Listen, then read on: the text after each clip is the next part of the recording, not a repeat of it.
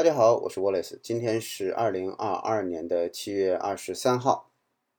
就在前一段时间啊，一个在马耳他生活了几年的一个中国的妈妈带着孩子啊回国了。回国主要原因是什么呢？没有申请到马大啊。那么没有申请下来之后呢，他这孩子应该是无学可上啊。这个孩子是这个母亲呢亲手打造的，从入学申请啊。到这个一步步的规划，他他母亲呢真的是很努力，也很钻研，然后呢自己呢也很认真的去学习，呃，但是呢有一句话叫术业有专攻啊，术业有专攻，所以呢他在出发的时候啊少了一个文件。我们在他这个年龄段的孩子，就是初中的啊初三左右的年龄段的孩子，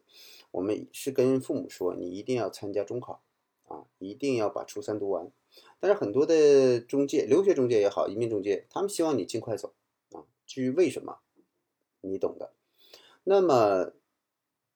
为什么一定要参加中考？因为中考你会有初中毕业证，初中毕业证会做最高学历公证，上面的成绩单对于马耳他大学来讲，你上是上面是有这个中文和英文的成绩的。那么对于我们中国学生来讲，中国的学生，你语文就是中文，而对于马耳他学生来讲，语文是英文。那么申请马大有一个基本条件，叫做你要有第二外语成绩啊。第二外语成绩可以用初中的成绩单来做抵扣。也就是说，如果我也在马耳他学了这个呃十、十一、十二往上去学的这样的一个呃成绩，那么。我要申请马耳他大学，参加了这个入学考试之后，我要提供在中国境内的十一呃这个这个九年级的成绩，那么这里边就会有你的语文成绩，而这个语文成绩可以抵扣你在马耳他的二外。换句话说，如果您有初中的这个成绩单，那么上面有中文，一定是有语文的，对吧？可以抵扣，作为你的第二外语成绩，不，你到马耳他就不需要再学二外了。对吧？这中国家长有的很头疼，说，哎，我这个 学其他的语种啊，确实力不从心啊，英文还挺费劲的。所以呢，这个这是一个申请的一个常识啊，这是一个申请的常识。我们在所有的基础教育的学生家长，我们都会告诉他，你做初中的最高学历这个公证，如果你在初三，千万不要动啊，你一定要参加中考结束之后，你才去啊递马大的这个成绩单。呃，但是呢，这个家长当时呢，嗯，他就是这个认为自己可以啊，所以呢，他就直接跟学校去沟通。那么学校这一块呢，就是你过来了之后，你符合这个年龄，你达到入学标准啊。当然，他的孩子条件还不错啊，虽然没有直接入正课，学了一年的这个预备的课程啊，那么第二年还是可以读他的这个下一个年级的这个课程了。呃，那他呢，在那里就读了三年将近啊，一年的预备课程，预备课程其实就是一个英语的准备课程。那么读了十二、十三年级，但是呢，回头他参加完这个考试之后，发现他没有二外成绩啊。那二外成绩这只是他自己说出来的，可能他的参加这个入学考试的成绩也不是特别理想。那么导致了就是今年二零二二年九月份他无学可上，所以没有办法。只能回国了。我想跟大家说的是什么呢？就是，嗯，我们很多的家长认为自己有了一定的英语的基础，就可以去给孩子做一个入学的安置，然后就可以拿到录取。其实这个没有问题啊。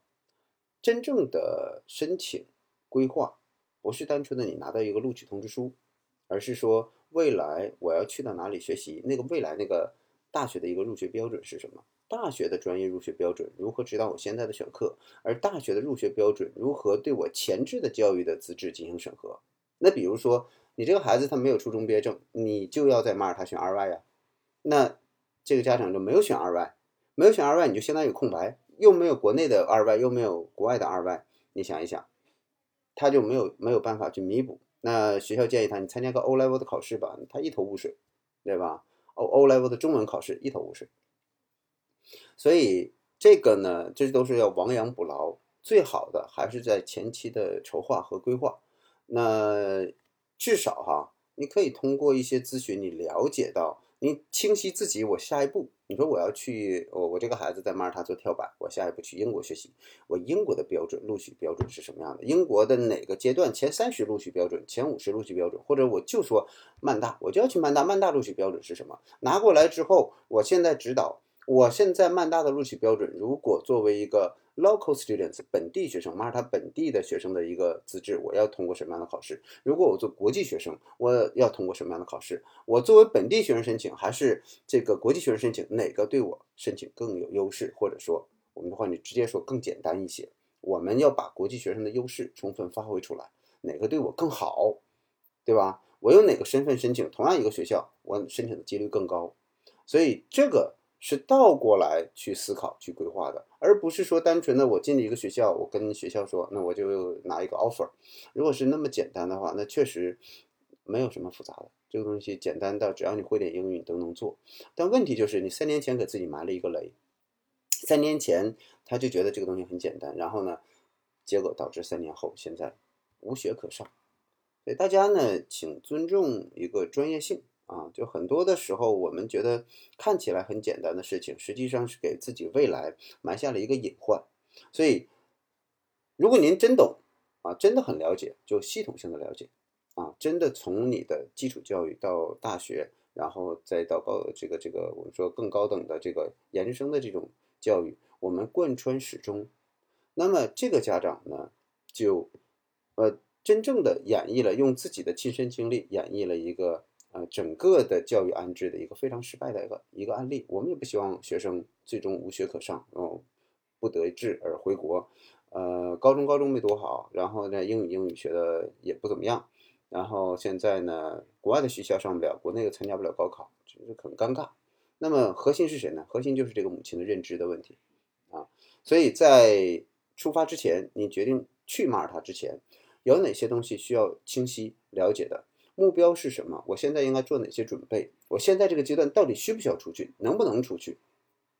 如果你这孩子很小，八九岁就无所谓了。如果正是读初二或者初三的时候，我们大部分都会建议学生这两年你不要动，你着什么急呀？你这初中读完了之后拿个初中毕业证叫教育节点，对吧？孩子稳稳的有一个初中的起点，所以在这个起点之上。无论是 M Curic 还是一些国外大学的或者教育部，他对这个认都是有一个认证的，就是你是在这个基础之上的，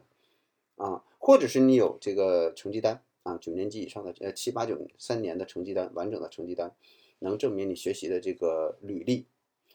所以，请大家一定要尊重你身边啊，在某一个领域中有十几年经验的这些人，他在这个领域中的一个话语权啊。就是你可以用自己的呃三年的时间证明自己当年的一个错误的操作，那你就要为自己付出代价，最大的代价就是自己孩子教育的整个的不顺畅的一个代价。这个母亲在自己的一己之力下毁了学生三年的整个的教育阶段，而且未来高等教育又创造了很多的障碍。呃，这个母亲也是一个特别愿意分享的这样的一个母亲。然后呢，跟很多马耳他或者没去马耳他的家长去分享自己的经验。其实分享本身是很好的，但同时呢，呃，我们也留意到有一些分享的内容呢，它并不是很呃客观，或者是说这个经验只适用于他的孩子他的情况，因为有这样的一个案例嘛，就是他会说所有的这个申请马耳他大学的呃家长都跟他们说，哎呀。你现在要准备二外，现在你看我现在这个就面临这样的问题，你们快去准备。然后那个家长呢就反过来去跟我们说，那我当时没有选二外呀，那你怎么不告诉我们呢？我们就说你不需要，因为你走的时候我们已经为你准备了初中的三年的完整成绩单，而且我们已经跟马大做了一个沟通，你已经豁免二外了。我觉得这个母亲她在输出焦虑，她要不是说。让一些家长产生焦虑，反过来产生这样的沟通，可能我们都不会关注到他。但是恰恰就是因为他这种错误的输出，他用自己的这样的一个不成功的一个经验，反而把它当成了一种呃一种知识去推广。他不知道，实际上只有他自己是这样的，其他人都不是。只有他的孩子面临了这个问题，并不是。所有的人都面临这个问题，因为很多在我们指导的家长，他出出国之前，我们就已经跟他做教育节点的规划了。倒推过来，如果你想在马耳他上大学是怎么准备，不上大学怎么准备？未来你想上英国上大学怎么准备？然后你的语言要去怎么去去学？然后你的专业要怎么去选？你现在为了能够上马大，你要怎么去准备你的前置学历？这些东西都是贯穿始终的，对吧？所以这是一个系统性的工程，而不是单纯的我一个家长，我根据我自己的孩子总结出来一个个别学校的学习的经验，然后在我申请。个我这个个案去申请呃大学的时候遇到的问题，我把它变成一种广谱性的一个知识去推广，这个是一个非常非常片面的一个呃行为啊，所以大家呢，嗯引起重视吧。呃，准确的说，要不是我们的几个家长都问到了这个问题，在今年申请马大的时候都问到了这样的问题呢，可能它还引起不到我的关注，但是。